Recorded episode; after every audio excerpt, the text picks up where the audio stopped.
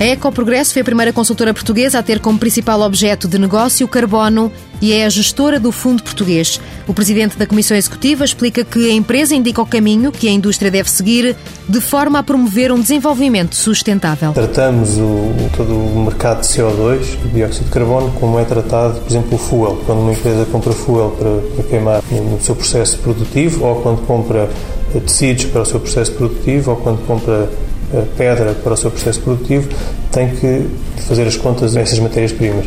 O carbono tem que ser tratado da mesma maneira. Ricardo Moita lembra que a indústria tem limites, por exemplo, para as emissões de CO2, mas há serviços que não têm ainda qualquer regulamentação. O setor dos serviços não o tem. Um banco ou uma seguradora não o tem. Portanto, e nós aí ajudamos mais uma vez também, e esse é o nosso trabalho, a enquadrar identificar não só a sua pegada como formas de reduzir esses, essas emissões de carbono, que no fundo estão ligadas a medidas de racionalização energética, tratamento de resíduos, etc. O impacto das alterações climáticas no mundo merece também a atenção da Ecoprogresso. Há um trabalho muito grande a fazer, nomeadamente em termos dos países em vias de desenvolvimento e dos países menos desenvolvidos.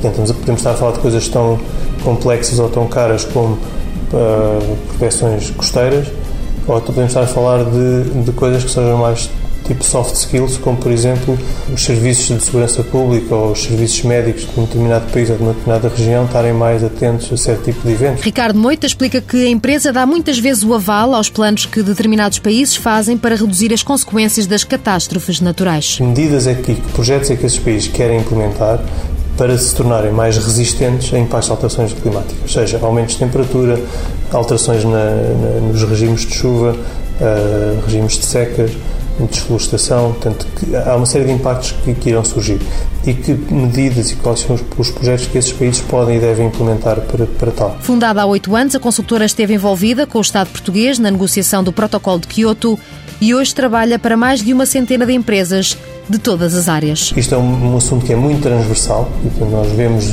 desde suiniculturas, a refinarias, a grandes elétricas, a, a fábricas de vidro, fábricas da indústria alimentar. Portanto, é muito, é muito gratificante por causa disso.